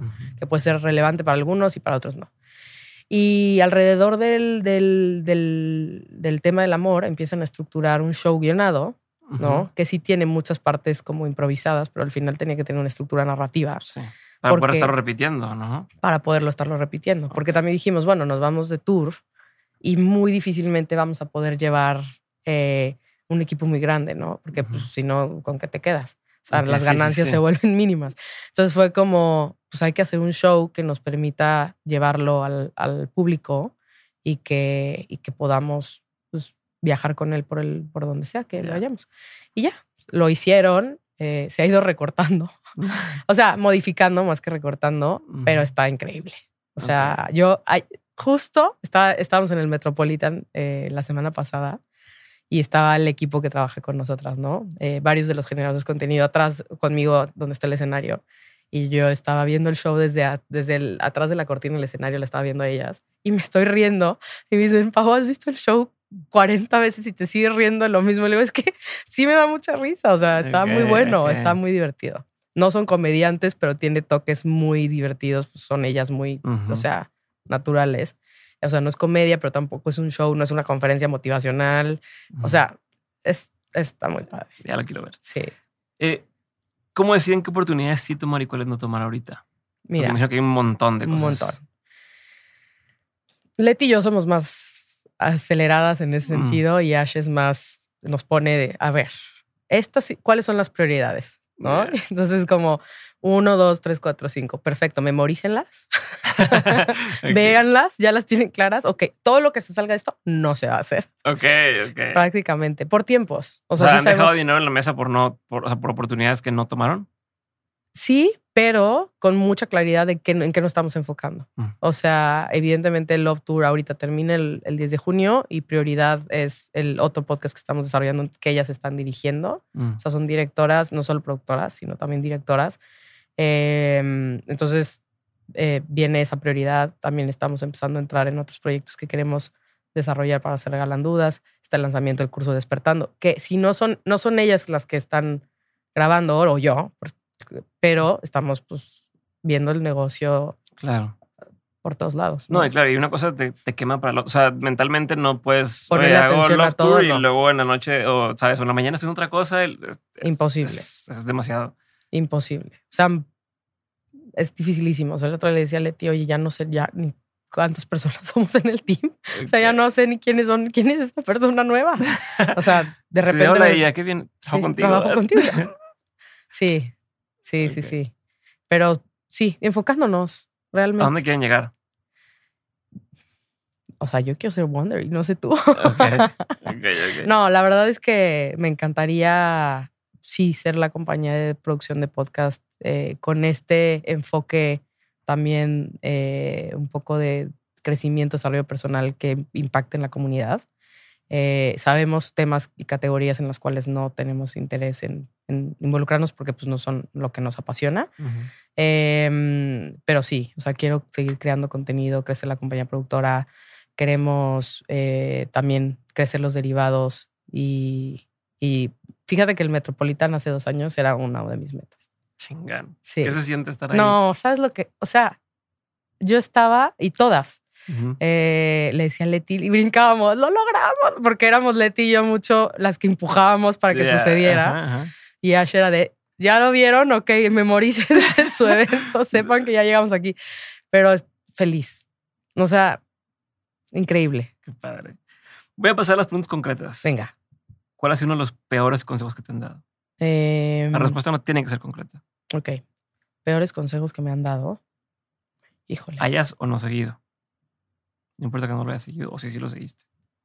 Peores consejos. Ah, claramente que me metí a trabajar a una empresa donde me dieran un sueldo estable y fijo y fuera de 9 a 6. ¿Nunca has tenido eso? Jamás. ¿Cómo manejas esa, esa incertidumbre de no saber si vas a llegar a fin de mes? No, fíjate que no me genera ansiedad. No. O sea, lo, pues lo he vivido siempre y siempre he tenido como una certeza muy grande. Creo que también el otro día alguien me preguntaba si yo pensaba que algún día íbamos a llegar a donde estamos hoy, ¿no? O si vamos a conseguir el siguiente paso. Y nunca, nunca lo he dudado. O sea, nunca he tenido la duda de, ¿será que llegue? No. O sea, para mí es como, sí. A ver, pero y siempre han llegado a fin de mes. O sea, una cosa es tú, ¿no? Ya, pues yo no me pago, eh, veré qué hago, si me va a llegar. Cuando tienes un equipo, nunca ha llegado, o sea, nunca han crecido más rápido en equipo de lo que a lo mejor están creciendo en, en, ingreso. Como decir, vamos a, necesitamos este equipo para, como inversión, necesitamos este equipo para crecer, para poder generar esas otras cosas y tal. Y entonces digas, uy, no sé si voy a llegar. sí. Ay, ¿cómo te sientes? No, pues me estresa horrible. ¿Cómo manejas esa incertidumbre? Así, híjole, no sé si vamos a tener para la... Pero soy tan perseverante, ¿eh? Que igual y voy a decir, ok, ¿qué hago? Mm. O sea, no me voy a quedar a ver en qué momento se me derrumba el changarro. O sea, voy a agarrar y ¿qué tengo que hacer? O sea, ¿qué vendo? Mañana una conferencia, ok, no importa. Perfecto. O sea, ¿nunca te ha pasado que no lleguen? No, hasta ahorita no. Chingar. Sí. mucho gusto. ¿Qué es ¿Cuál ha sido uno de los mejores consejos que te han dado? Mm, mejores consejos, yo creo que confiar en mí, en mi intuición. Eso. ¿Qué es un consejo que tú antes dabas como un buen consejo y que ya no darías? Híjole, creo que el tema de la confianza, soy alguien que confía mucho y, y soy muy abierta, ¿no? Con la gente. Pero también me he dado cuenta que en los negocios muchas veces no tener desconfianza, sino ser más precavida, antes era como, claro, go for it, ves. Y hoy es más como, analízalo, piénsalo, revisa tus opciones. Sí, he sido un poco más cautelosa en mi forma de involucrarme. ¿Por, por eh, trancazos que te han dado? Sí, claro. Mm.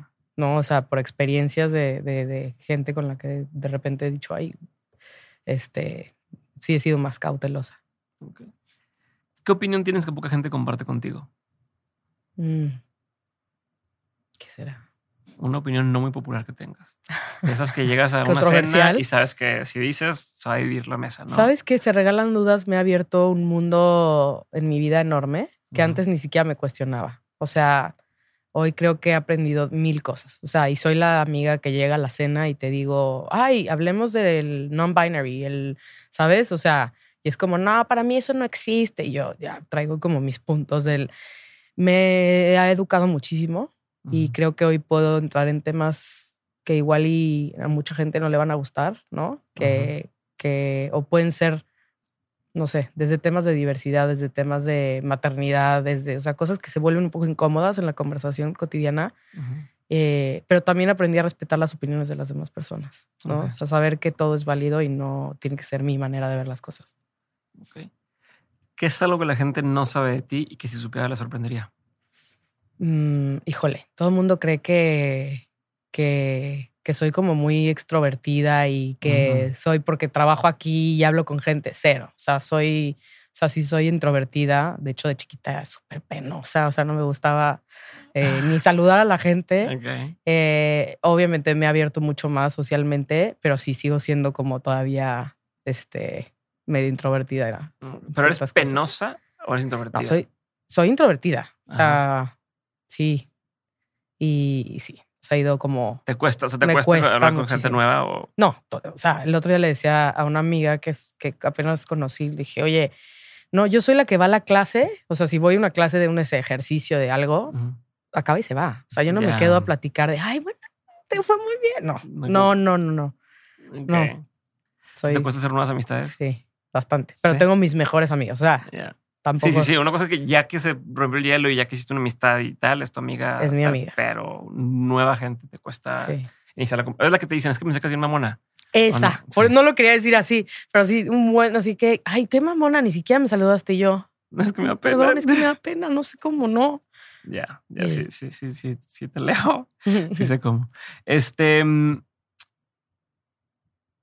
película, serie, documental, libro, pieza de arte, cualquiera de estos que haya marcado un antes y un después en tu vida. No tienen que ser todos, pero que sí haya marcado un antes y un después. Mira, libro, te voy a hablar de uno que acabo de terminar, que es precioso, que escribió Elizabeth Kubler-Ross, que es una psiquiatra, este, bueno, que estuvo radicó en Estados Unidos por muchos años. Se llama La Rueda de la Vida. Precioso. Es un poco como sus memorias, pero habla de todo su proceso y su cercanía. Creo que me identifico en muchas cosas, sobre todo en esta parte de querer ayudar a la humanidad. Y cómo ella lo hizo a través de su trabajo, me encantó. ¿no? Y toda su cercanía también con el tema de la muerte y cosas que a mí me generan muchísima inquietudes. ¿Qué pasa después de que nos morimos y a dónde vamos y cómo, no? Entonces, este, ese libro me fascinó. ¿Tienes alguna teoría de qué pasa? Ay, yo estoy 100% que estamos en un lugar lleno de amor y que reencarnamos y volvemos a aprender algo. Ese es mi plan. Ese es mi... He leído muchos libros al respecto y he tratado de hacer también como regresiones. Y ok, ok. ¿Has podido, o sea, no, no pero lo creo, lo creo. Este, mm, eh, película, mm, ¿qué película? Que me haya encantado. Más que te haya encantado, que te haya hecho. Ah, un cambio. Un cambio, una forma nueva de ver las cosas, ¿no? Un cambio de, paradigma. Te deja mm. muy marcada. Me encantaría decirte algo, una. no sé, fuerza, puede ser película, serie, documental, ah, libro. Serie, documental. Si hay más libros, puede ser más libros, no pasa nada. Veo muchas series, sí, me encanta ver series. De hecho, es parte de mis hobbies de fin de semana. Ah, acabo de terminar una, las más recientes, que creo que no a mucha gente le gustó. Igual no es muy, o sea, como que el ritmo no es muy, la secuencia no está como muy este, interesante, tal vez la historia, pero está basada en un libro de Sally Rooney que se llama Conversations with Friends. Y me gusta mucho porque, o me gustó mucho el final en general, porque habla de una idea del amor que no necesariamente son estos constructos que aprendimos de cómo se tiene que ver el amor y las relaciones. Ya. Entonces me encanta, o sea, porque digo, claro, o sea, hace todo el sentido en mi vida. Además del tema de la muerte, ¿es algo que te da mucha curiosidad hoy en día? No, no sé, curiosidad, así como que ah, quiero lo que piensas mucho. Soy súper intensa, o sea, soy súper intensa, o sea, soy de la que ve el documental, investiga después del documental. Ve la serie de un caso real, investiga el caso, o sea, me encanta leer las noticias, o sea, tengo mi suscripción. Eh, entonces, cualquier tema que me llame la atención, lo voy, de hecho le digo a Ash una vez de que acaba de ver la de, la de um, We Crash. Y bueno, o sea... Todo lo que quién fue él, por qué, quién le creyó, quién le creyó, este, cómo es posible que... Entonces, yo así soy, eso me encanta, todo me da curiosidad, lo investigo. ¿Qué te abruma? Ay, uff, yo creo que, mm, mira, igual te voy a hablar de lo más reciente, pero el tema de la violencia de género actualmente en el mundo me genera muchísimo dolor y mucha tristeza y justo estamos tratando de ver cómo podemos en la empresa, de cierta manera, acercarnos a hacer cosas que apoyen desde los contenidos que hacemos, pero sigue siendo una temática que me, me da mucho, sí. O sea, y me ocupa demasiado, o sea, como que digo, ¿qué puedo hacer? ¿Qué puedo hacer? Ok. Diferente a abrumar, pero ¿qué te caga? ¿Qué es lo que hace la gente que, que te caga? Híjole, voy a sonar horrible, pero la ineficiencia, o sea, que es como, o sea, sí lo podías haber hecho diferente, porque, pero sí soy a veces un poco inquieta y bastante. ¿En tu equipo cómo lo manejas? No, fíjate que. Todos son súper eficientes. es un muy buen filtro para entrar a la empresa. Sí, se hace muy buen filtro. No, pues siendo paciente. O sea, también tiene que algo que ver conmigo, ¿no? O sea, y hay veces que hay cosas que. Pero la verdad es que trabajo con gente que es muy, eficiente. ¿Cuál ha sido la lección más memorable de tus padres? Uy. las eh, lecciones, si hay más de una. De mis padres. Eh, yo creo que de mi mamá, que la ha traído súper presente, fue su amor y el apoyo a las comunidades. Mi mamá siempre trabajó con comunidades vulnerables, este, desde fundaciones, el DIF y mil cosas. Y siempre me tuvo muy cerca las problemáticas sociales que existían en nuestro país. Y eso me hizo muy sensible a esos temas. Entonces ese es uno. Y mi papá, pues yo creo que fue el que más me impulsó a, a encontrar mi camino y mis sueños. Siempre fue de lo que tú sueñes y lo que tú quieras, o sea, lo puedes lograr y, y aquí estoy para apoyarte y no pasa nada y como que siempre me dejó ser yo, muy libre de escoger lo que yo quería. ¿Qué, ¿Qué, es algo que en la industria del podcasting se tiende a decir o escuchas que dicen que tú no estás tan de acuerdo, ¿no? ¿O qué opinión tienes distinta a, a lo que se tiende a escuchar? Seguramente has escuchado opiniones o, aseveraciones de cosas de, ah, no, el mundo del podcasting tal o tal, y que tú crees que es algo diferente. Yo creo que el mundo del podcast lo estamos conociendo. O sea, la verdad es que hacer asever, o sea, me parece, o sea, esto se, se transforma al día. Y cuando no compran una empresa, compran otra, y cuando no están invirtiendo en una cosa, están en otra, y todos estamos tratando de llegar ahí, ¿no? De cierta forma. Pero sí creo que es muy difícil hoy dar un veredicto de esto tiene que ser de esta forma.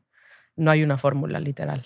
O sea, hay un poco de, ¿no? de estructura de, para trabajar, pero yo creo que se requiere para cualquier cosa, pero no hay como un camino delineado de cómo tiene que ser. Ok, ¿y cómo crees que se puede crecer en la industria del podcast? Eh, yo creo que hablando de nuestras necesidades, o sea, sí creo que como creadores eh, tenemos cada quien necesidades y pueden ser muy similares algo que me gustaría mucho es eventualmente crear un poco un consejo y sentarnos y hablar y apoyarnos. O sea, yo creo que algo que también he aprendido muchísimo en Se Regalan Dudas es que, y en Dudas Media en general, que lo hemos implementado, es siempre estamos abiertas a que si llega algún comentario, o sea, igual no somos las más activas de, mira, haz esto y lo otro, pero si nos llega algo, siempre hay una gran disposición para decir, lo vimos, lo hicimos así, esto nos funcionó de esta manera asesórate con esta parte que te puede servir. Ah, me consta. Eh, entonces. en el grupo que te echaste toda ahí una explicación sobre un, contrato, un acuerdo. Un contrato, un acuerdo. Y entonces, igual y no tengo el, la razón, posiblemente, o lo que me funciona a mí tal vez no te funciona a ti, pero siempre hay una disposición y creo que esto tiene que haber como comunidad. O sea, la manera en la que vamos a crecer en la industria es como comunidad. O sea, y algo que desde el management, que sí fue algo súper importante que aprendí, es que no hay regulaciones, o sea, mm. no hay precedentes. Y si no nos empezamos a compartir esas cosas, vamos a seguir en una industria en donde a unos les ofrecen menos, otros más, a unos les quieren comprar todo por tres pesos, hay otros que... Entonces, tiene que haber precedentes, tenemos que apoyarnos, tenemos que hacer un, equipo. A ver, y en esa línea, que no es de las pesquetería, pero alguien está, imagínate que alguien está escuchando y está empezando un podcast o tiene un podcast y dice, ¿cómo le hago para estar en los rankings siquiera? ¿No? O sea, ya olvídate de, de estar en número uno. ¿Cuál sería tu, tu consejo ahí para estas personas? Pues mira, no es porque sea nuestro, pero hicimos un curso de creación de podcast. Eh, y la verdad creo que la estructura desde los tres frentes que somos Ashlet y yo está bastante bien bajada porque son las cosas básicas que nosotros creemos que tienes que tener para arrancar. Pero lo más importante, yo creo que sin esto no puede existir, es que existe un concepto único, un diferenciador clave. O sea, si lo que tienen que pensar realmente y que ese concepto y ese diferenciador lo puedan visualizar en diferentes formas. O sea, así como existe. Diferentes bajadas. Diferentes bajadas, tal cual. Del mismo concepto, que se pueda convertir. O sea, si nosotros vemos que uno de nuestros podcasts no se puede convertir en algo más que solo el podcast, bye. O sea, o que si tenemos limitantes para crecerlo, ¿no? Dentro del negocio, hacia otros, hacia otros, no sé, derivados o cosas que nos van a generar negocio, pues no hace ningún sentido. Por más que amemos el proyecto. Ok.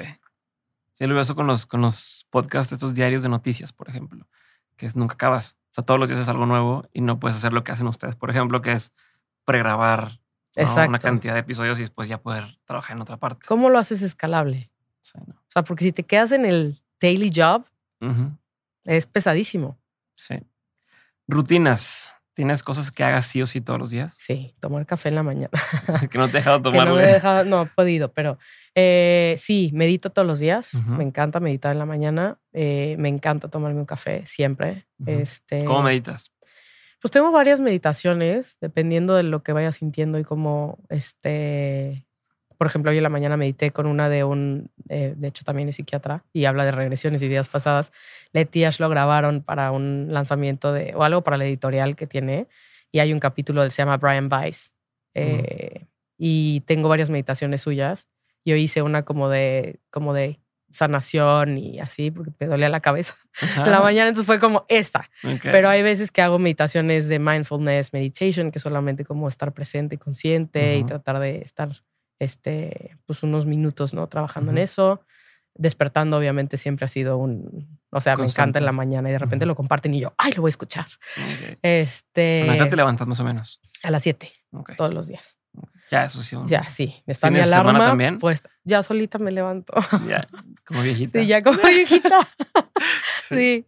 Este. Eso dices, hoy me voy a quedar dormida más tiempo. Y tú te De repente, ah, abro el ojo y ya. Eh, eso, me levanto a las 7, hago meditación. Cuando estoy en Los Ángeles, trato de ir a caminar a algún lugar al aire libre, ¿no? Que a veces cuando estoy en la Ciudad de México, pues no me da la vida. Tengo mi perrita, entonces la saco a pasear. Eh, tengo clases también, ¿no? A veces me voy a hacer bici, que también es padrísimo. Pero esos son como mis rutinas. ¿En la noche hay algo que hagas siempre? Me encanta hacerme desayunar, me encanta. Los desayunos son como mi cosa más favorita. ¿Te consientes? Me consiento. Eh, y en la noche, pues sí trato como de desconectarme a cierta hora. Tengo, ya sabes, la lunita del ah, celular de ya nadie me hable, nadie me escriba. Y leo, me gusta mucho leer eh, o ver una serie. Eh, o sea, ahí nomás te desconectas y. Sí, me desconecto y trato de no estar ya presente tanto en cosas de chamba. O sea, no tiene ninguna práctica en la noche, se cuenta. O sea, algo en particular. No, a veces pongo durmiendo, la neta, que me ha ayudado de repente así, pum, caigo, pero prácticamente no. O sea, más es en la mañana. Ok. Ah, ¿y qué trabajas? O sea, ¿en qué, en qué, o sea, cómo, cómo divides esa parte del trabajo? Me acaban de pedir en, en, Dudas Media, nuestra contratación TikToker, este, que le hiciera un video me lo pidió desde principios de mayo. de un día, de un día mío en Dudas Media. Y yo, le dije, no te lo puedo hacer. O sea, no me veo grabándome así de, hola, buenos días, yo soy Pau. Cuando tengo literal mi escritorio y mi oficina que me armé, que está en mi casa. Tuvimos una oficina algún día, nunca fuimos. Em, entonces tengo mi oficina que me armé en mi casa y si es como voy dos horas, vivo en Los Ángeles, entonces tengo dos horas de diferencia con México. Mm. Entonces es lo, por eso para mí, o hacer ejercicio en la mañana tiene que ser antes de las 7 sí. o ya no, o en la tarde. En la tarde ya que todo el mundo se fue a las 6 a sus casas o hagan lo que hagan, yo ya puedo como mis cuatro ya salir a caminar, hacer mis cositas. Entonces sí, lo primero que hago es abro el ojo, hago mi meditación, me despierto, desayuno, este, pero a veces ya estoy desayunando con una llamada y luego me siento y estoy ahí trabajando full. Mm. Ya, eso te iba a preguntar de, de, lo de, ya me acordé, ¿Te levantas y eres de las que ve el celular luego, luego? O, o, qué ves? Porque también hablas de tus suscripciones y tal. O sea, ¿qué tipo de cosas consumes? Mm, me encanta. Lo primero es meditar. O sea, sí, sí, no agarro y veo el WhatsApp antes de hacer una meditación.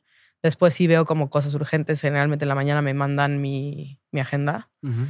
Em, y los pendientes. O sea, viene. Cuando dices me mandan mi agenda, ¿qué significa? Alguien te dice, sí. a tal hora tienes esto, a tal hora tienes esto. Sí, tengo un asistente que, que, me pone, Pau, estos son todas las cosas que tienes que hacer hoy, estos son los links, esto es la dirección a donde tienes que ir tal. Y luego antes de cada junta me avisan. O sea, me mandan un recordatorio de en 10 minutos tienes este pendiente y tal. Y luego vienen todos mis pendientes para este día. O sea, es de que tras, tras, tras. Independientes de, lo que, de lo que es tu agenda. Ajá. O sea, temas pendientes. Está pendiente revisar el contrato de esto, está pendiente ver cosas, o sea, específicas. Y. Entonces ves pendientes y luego. Y luego ya, voy, o sea, me hago mi café, me preparo algo de desayunar y luego sí, cuando estoy desayunando me gusta ver las noticias, o sea, tengo una suscripción en Apple News. Ok. Y entonces me meto y ahí tengo todo, o sea, tengo desde, ya sabes que puedes poner categorías que te interesan. Mucho veo negocios, o sea, me encanta ver que Business Insider y veo este, qué está pasando con la bolsa y en qué invirtieron y cuáles ya se fueron al piso. sí, cuáles ya valieron madre que de repente 43% abajo yo. Este, mm, me gusta mucho ver cosas de también de tecnología, eh, más que los dramas del mundo que son muy tristes. Em, veo eso y, y ya, leo y luego me siento a trabajar, tal cual abro el Slack 300 mensajes en canales que ni tengo nada que ver, pero están ahí. Em, y empieza todo. ¿En qué pierdes tiempo? O sea, ¿en qué, te, ves? Qué, ¿Qué, haces cuando dices, quiero distraerme, no? Híjole, la verdad es que estoy muy concentrada, pero sí salgo, sí, sí salgo a caminar un poquito. O sea, digo, me voy a dar una vuelta o me doy mis breaks de comida. Por ejemplo, sí les pido que cuando me agenden algo, no me, no me agenden de que media hora y a las ¿sabes? Y no poder comer y estar, no. O sea, sí trato de darme mi espacio y mi tiempo para hacer cosas que necesito hacer. Perfecto. Última pregunta. De todo lo que has vivido, tanto en lo personal como en lo laboral, has tenido un montón de aprendizajes. Si tuvieras que quedarte con tres aprendizajes que quisieras tener siempre presentes, ¿cuáles serían? El primero, yo creo que tiene que ver con la muerte y eso me marcó por la muerte de mis papás y creo que es perfecta. O sea, que morimos en el momento que tenemos que morir y que es perfecto y que es tan maravilloso como el nacimiento. O sea, es esa dimensión. Eh, no necesariamente tiene que ser triste, ¿no? Sí es un momento muy difícil por la pérdida y la desconexión física de la persona, pero también me acompaña de muchas cosas muy hermosas. Ese y, y ha sido un proceso para llegar a esa conclusión lo sigo experimentando y viviendo. Otro aprendizaje, el no tener miedo a hacer lo que, me, a lo que amo. O sea, no detenerme por la incertidumbre de que si vamos a poder pagar la quincena, obviamente responsablemente, pero sí decir, o sea, como que siempre echada para adelante, o sea, decir, ok, ¿qué necesito hacer para resolverlo? ¿Cómo lo puedo lograr? Este, sí, eso. Yo creo que el... Y otro aprendizaje, es confiar. Hay veces que las situaciones se ponen difíciles o, o de repente es como, ¿qué va a pasar? ¿Qué voy a hacer? ¿Y por dónde va a ir esto? Y es como, confía. O sea, estás haciendo lo que tienes que hacer, las cosas se, se arreglan, o sea, bueno, se acomodan perfectamente. O sea, no pasa nada, no te estreses por cosas que a veces no están en tu control. Confía y, y sigue adelante. Y esa confianza ha sido, wow, o sea, ha sido un experimento decir, en los momentos más críticos, decir, ok, estoy confiando que todo se está acomodando de la mejor manera. Y vamos para adelante. Gracias. Gracias a ti.